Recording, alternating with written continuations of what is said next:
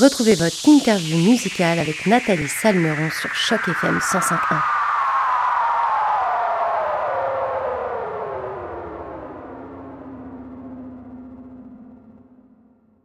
Bonjour à toutes, bonjour à tous et surtout bonjour à toi Rick et les bons moments. Tout d'abord, merci d'avoir accepté notre interview sur les ondes de Choc FM. Comment ça va Rick aujourd'hui? Ben, ça va super bien. Puis euh, je te remercie euh, beaucoup là, de, prendre du temps pour euh, jouer avec moi. ben, nous, on est très contents aussi. Moi, je suis ravie. Vraiment, on va pouvoir parler de ce nouveau single dans un premier temps qui s'appelle 100 000 à l'heure. Et puis, un single qui présente surtout un nouvel album qui s'appelle Sainte Rita, dont on va parler également aujourd'hui parce que c'est un album qui va sortir d'ici deux petits jours. Donc, le 9 août dernier, c'est donc pas si vieux que ça. Tu as dévoilé ton tout dernier single qui s'appelle, donc, comme je le répète, 100 000 à l'heure un morceau qui est d'ailleurs, euh, les auditeurs de Choc FM, disponible sur toutes les plateformes de téléchargement légal. Alors Rick, avant qu'on parle de ta musique et, de ce projet euh, Sainte Rita et de ce single 100 000 à l'heure, est-ce que tu peux te présenter pour les auditeurs de Choc FM 105.1 Parce que toi, ça fait longtemps que tu fais de la musique, environ 25 ans si mes recherches sont bonnes, mais cette aventure euh, Rick et les bons moments, c'est relativement récent. Ouais, ben, c'est ça. Moi, j'ai été, euh, comme tu mentionnais, j'ai été euh, guitariste principalement et un peu batteur, accompagnateur. Puis euh, j'ai travaillé pendant aussi une quinzaine d'années comme réalisateur de, disques. Là. Fait que c'est ça. J'étais, j'étais un petit peu plus dans l'ombre, on pourrait dire, malgré que j'adore ça. pas nécessairement quelqu'un qui cherche à attirer l'attention. Puis euh, c'est ça dans J'étais euh, ben, tout dernièrement, j'étais membre d'un band qui s'appelle Raton Lover. Euh, j'étais guitariste et batteur justement dans. Euh, on a fait trois albums. Puis là, ben moi, euh, je commençais à être fatigué un petit peu avant justement que la pandémie se déclare. J'avais mentionné là que c'était peut-être les dernières tournées pour moi là, parce que je commençais à j'arrivais à 50 ans, puis là je trouvais que j'avais fait beaucoup de de millage justement dans, dans le domaine de la musique. Puis euh, sauf que j'avais jamais euh, essayé de chanter moi-même euh, mes propres chansons. Fait que je me suis lancé ça comme défi vraiment personnel. j'ai appelé des amis avec qui ça faisait longtemps que je voulais collaborer. après ça, j'ai Pierre Ignard qui est le, propriétaire du studio Wild, qui est un méga studio hyper connu qui est dans les Laurentides au Québec, qui qui m'a accueilli à bras tout ça. Puis on, on est allé faire un album là, euh, sans prétention, même qu'au départ c'était un EP. Puis euh, fait que c'est ça, je suis, rentré en studio, on a fait six tours en trois ou quatre jours. Puis euh, j'ai j'ai fait écouter ça à la gérante des Ratons Lovers. Puis euh, là, me demandait de faire de quoi avec ça. Puis j'avais l'intention de sortir ça plus euh, en indépendant, là, un peu incognito. Puis ce qui est arrivé, c'est que dès le début de la pandémie, avec les Ratons Lovers, on avait une tournée de trois semaines, puis c'était annulé la première journée de la pandémie. Puis euh, on fallait qu'on passe au bureau à Montréal chez Rosemary Record. Puis euh, France Lafleur, ben, qui était gérante à ce moment-là, elle a mentionné euh, aux dirigeants du label que j'étais en train de travailler des chansons, puis eux autres, ils étaient curieux d'écouter ça. Fait que je leur ai envoyé ça sans attendre, puis finalement, ben ils m'ont offert un contrat, fait que c'est comme ça que ça a parti cette histoire-là.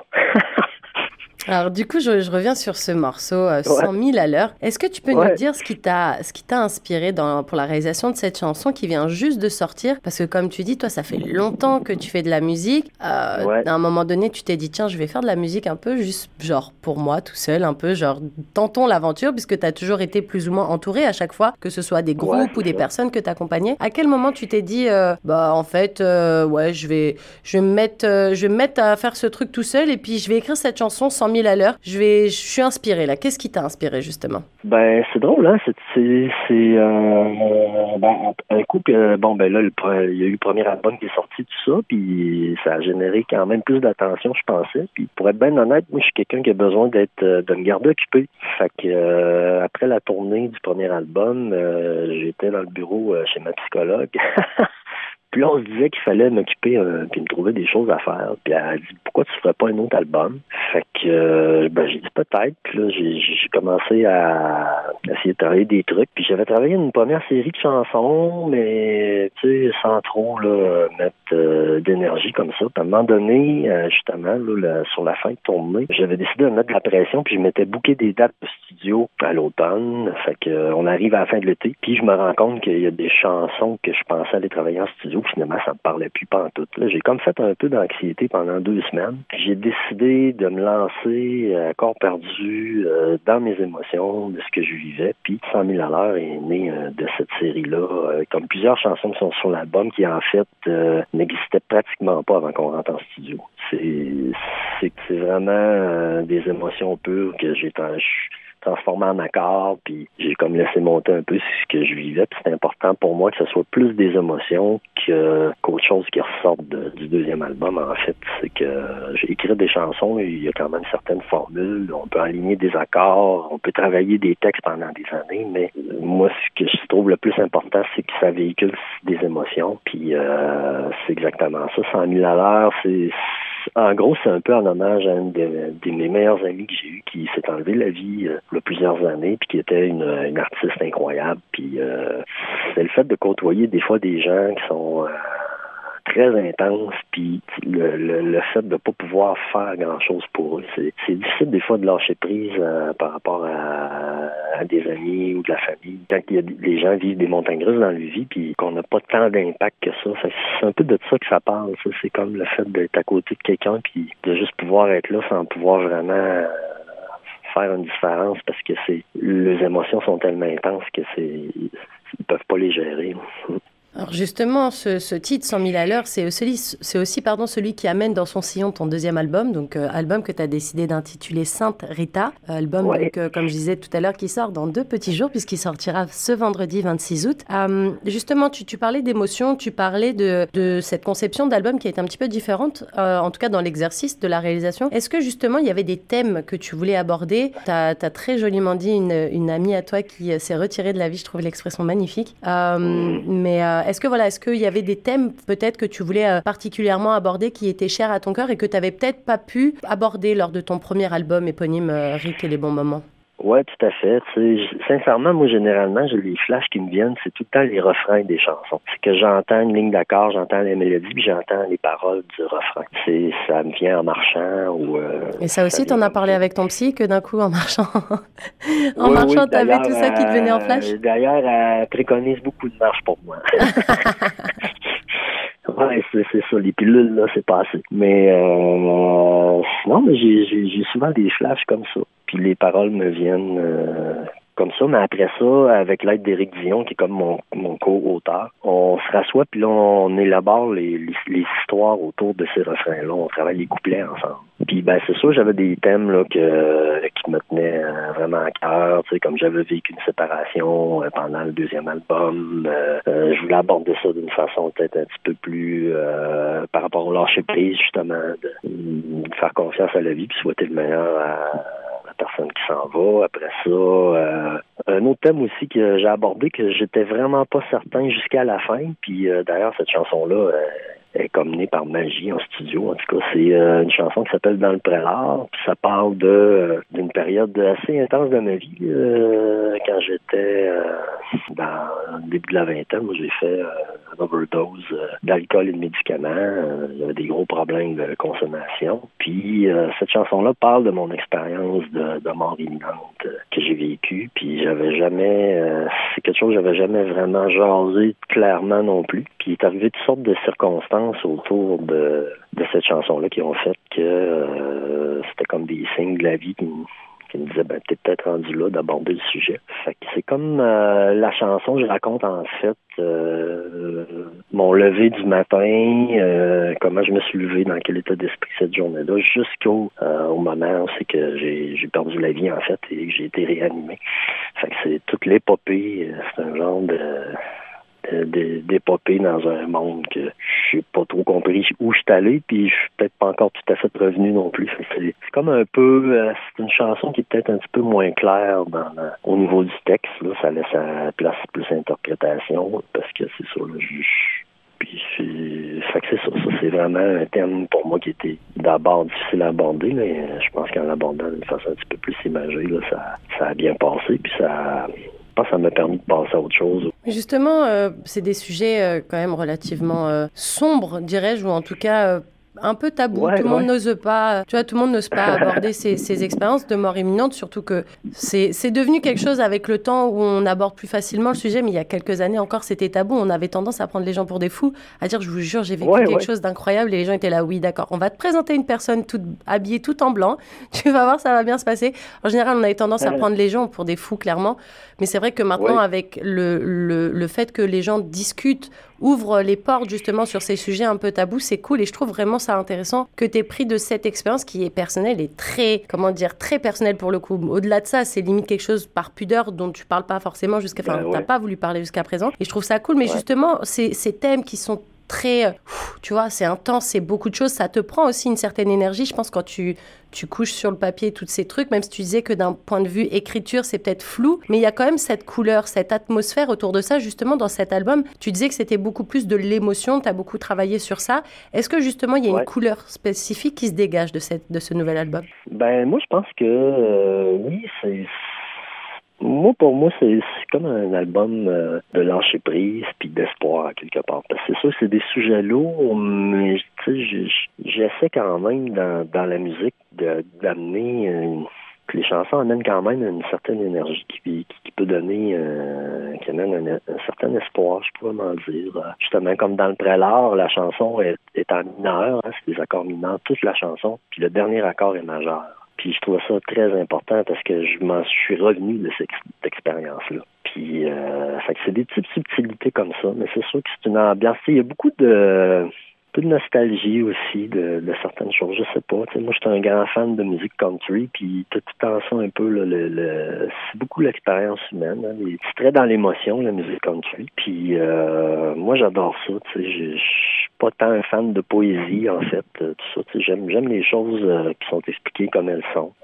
j'aime la simplicité aussi. Puis puis à 50 ans aussi, ben 52 maintenant, sincèrement, j'ai rien à perdre. J'ai pas de preuves à faire. Je me sens pas dans une situation aussi que j'aurais à faire des preuves à qui que ce soit ou à, essayer d'être quelque chose que je suis pas. Ça, ça, me passe un peu par-dessus la tête. Je, fais ma vie maintenant. Je, vis entouré de mes amis. On est en, on, on vit en forêt des choix euh, par rapport à, comment qu'on voulait vivre tout ça. Fait c'est peut-être parce que je suis rendu à un âge aussi là aussi que j'ai rien à perdre en fait.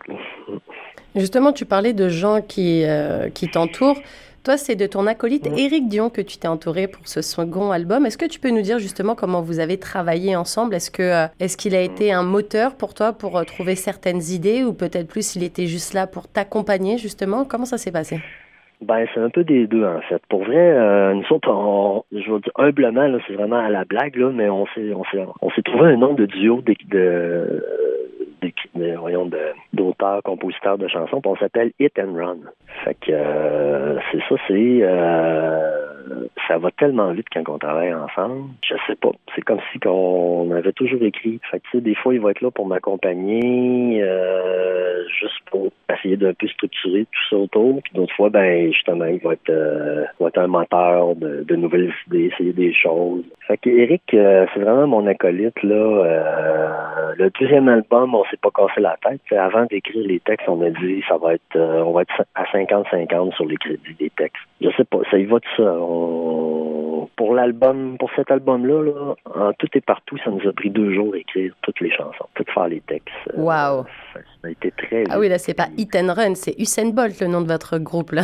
Tous les deux, ça va très, très, très, très vite. Deux jours d'un album. Tu enfin, je sais pas si les auditeurs de Choc FM se rendent compte à quel point c'est du travail. On a toujours l'impression, quand on écoute de la musique, un nouvel album, quelque chose, on se dit, waouh, c'est tellement simple. Si j'avais su, moi aussi, j'aurais fait de la musique. C'est trop facile. Et ça prend un travail énorme, en vrai. C'est énorme. Ça prend énormément d'heures de, travail, de retouches. Quand j'entends en deux jours, on a écrit toutes les chansons, euh, je tire mon chapeau, euh, Rick. Ouais, ben écoute, comme je te dis, hein, c'est assez, pour vrai, c'est assez exceptionnel. Puis euh, je me souviens, moi, alors j'étais membre des Ratons Lovers, on avait été faire une vitrine euh, Rosec à Rimouski. Puis euh, Éric Dion, lui, est membre, c'est le chanteur du duo dans le shed, qui, un duo folk. Là. Puis eux autres aussi étaient en vitrine. On s'était jamais tant vraiment parlé. Puis ça fait plusieurs années de ça. Puis il y avait eu un contact tout de suite vraiment fort. Après, après leur vitrine, j'étais allé le voir. Puis en arrivant, il m'avait dit j'ai vu ta vitrine, euh, j'ai trippé. On s'était dit à ce moment-là, il faudrait faire la musique un jour ensemble. Puis après ça, ben, des années après, je l'ai appelé pour le, mon premier album, qui est maintenant le deuxième. Puis on, collabore aussi sur d'autres projets ensemble. Puis lui étant en Gaspésie aussi, c'est pas très loin du Bas-Saint-Laurent. Fait que tu descendre, moi je peux aller chez lui, euh, c'est moins loin qu'aller à Montréal, tout ça. Fait que, mais ouais, c'est, ça arrive pas dans, ça arrive pas souvent dans une vie d'avoir euh, euh, une, des collaborations là, aussi. Euh, je sais pas comment dire, des, aussi. Une symbiose aussi forte. Ouais, une symbiose, c'est ça, très beau mot. ouais, je suis très content de pouvoir travailler avec lui. C'est quelqu'un là qui est qui était formateur aussi en écriture de chansons, tout ça. Fait c'est quand même, oui, ça va vite, mais c'est sûr qu'Éric il a quand même du millage là, derrière lui. Là, ça fait que c'est vraiment apprécié. Et d'ailleurs, toi, euh, enfin, toi et Eric, puisque tous les deux, vous avez aussi travaillé sur ce premier album euh, de Rick et les bons moments, qui s'appelle comme ça d'ailleurs, Rick et les bons moments. Mais cet album, il a été sorti, il est sorti en octobre 2020, donc en pleine pandémie. Est-ce que du coup, l'exercice de ce deuxième album, il a été différent? Et en quoi ça a été différent? Qui a été différent, c'est qu'en fait, ben moi j'ai été chanceux. pour commencer, c'est que j'ai été chanceux, c'est que moi la pandémie, ça m'a plus aidé que ça m'a nuit. C'est que euh, vu que j'habitais dans l'est, euh, j'ai pu faire des spectacles quand même. J'ai, fait de la tournée, puis alors j'ai plein d'amis de Montréal, exemple, qui étaient pouvaient plus bouger de chez eux. Nous, on a, on a pu faire des spectacles, tout ça. Puis euh, j'ai pu jouer énormément quand même dans les circonstances avec mon band. Ce qui a fait aussi, c'est qu'on a développé vraiment une super chimie de band avec les musiciens puis ça a eu une grosse influence sur le, deuxième album. C'est quand on est arrivé en studio, on était habitués de jouer ensemble, la connexion était bonne. C'était très rapide aussi en studio. la musique en entier, là, euh, je parle toutes les, quelques pistes ajoutées parce que c'est principalement joué live en direct. Ça nous a pris quatre jours pour faire l'album. C'est ça aussi, c'était très rapide d'enregistrer la musique. Après, on est retourné chanter euh, deux jours. Fait en, tout et partout, enregistrer l'album, ça a pris six jours. Puis, euh, encore là, euh, la chimie était super bonne euh, entre nous. Là. Fait que ça, ça niaisait pas. C'était le maximum de prix, je pense, par chanson qu'on a fait, c'est trois.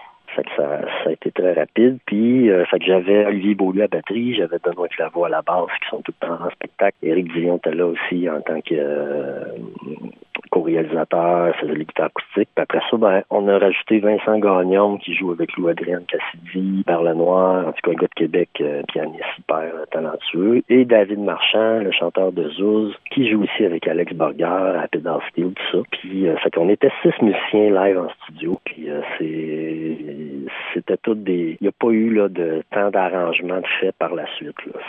Fait que je pense que c'est ça l'influence principale ça a eu, c'est qu'on était habitués de jouer ensemble, c'était facile de rajouter les deux autres musiciens pour venir mettre des couleurs.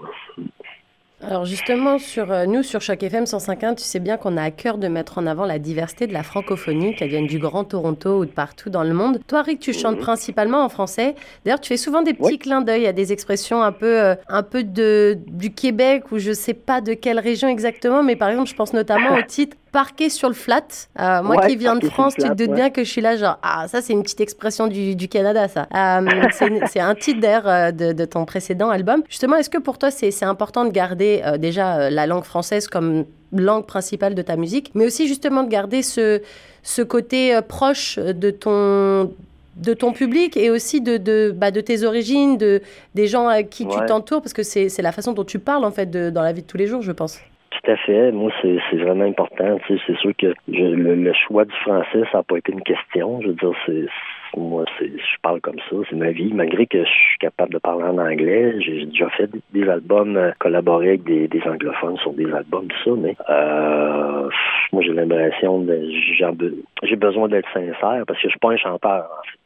Suis quelqu'un qui, exprime des choses dans des chansons, mais je me considère pas comme un chanteur. C'est sûr que si en plus, j'essaierais de m'approprier une culture qui est pas la mienne, euh, je trouverais ça bizarre. Mais en tout cas, tous les choix là, sont dans la nature. Et euh, les, expressions aussi, ben moi, tu sais, je suis comme un mélange de toutes sortes de choses parce que euh, j'ai dit ça acadien parce que ma famille du côté Blanchard, on, vient de la région de Caraquet. Après ça, moi, je suis né sur la côte nord. Après ça, euh, mon père travaillait pour l'Hydro-Québec. Fait qu'on s'est promené partout au Québec. Fait que j'ai comme, euh, on dirait que j'ai assimilé toutes sortes d'expressions d'un peu partout. Puis, euh, c'est ça, c'est mon, langage de tous les jours. Je, je fais pas trop attention si comment je vais parler. Des fois, je vais, je vais parler différemment, dépendamment de où je suis ici.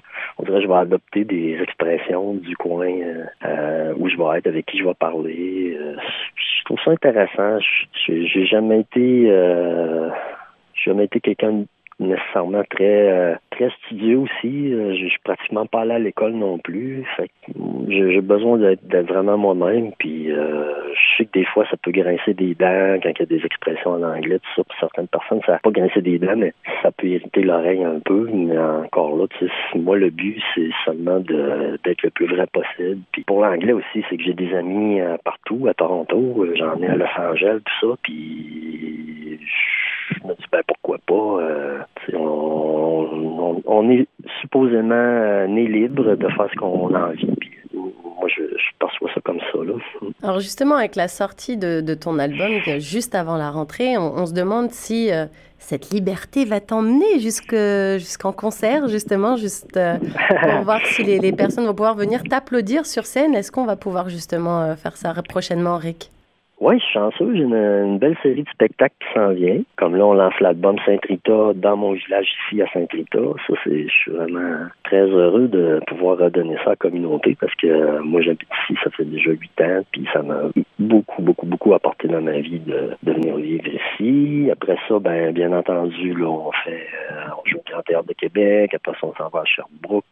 Montréal, euh, ainsi de suite. Là. Euh, cet automne, il y a pas mal de spectacles, puis je pense que ça s'annonce bien aussi pour euh, après les fêtes. Ça fait que mais moi, tu sais, je, je, me crée pas d'attente. Je prends ce qui passe. Puis de, de, là, le, le nom du projet, Rick et les bons moments, ben, j'essaie tout le temps d'accumuler le plus de bons moments possible. Fait que ça, en n'ayant pas d'attente, puis en, prenant ce qui passe, ben, c'est moins anxiogène un peu.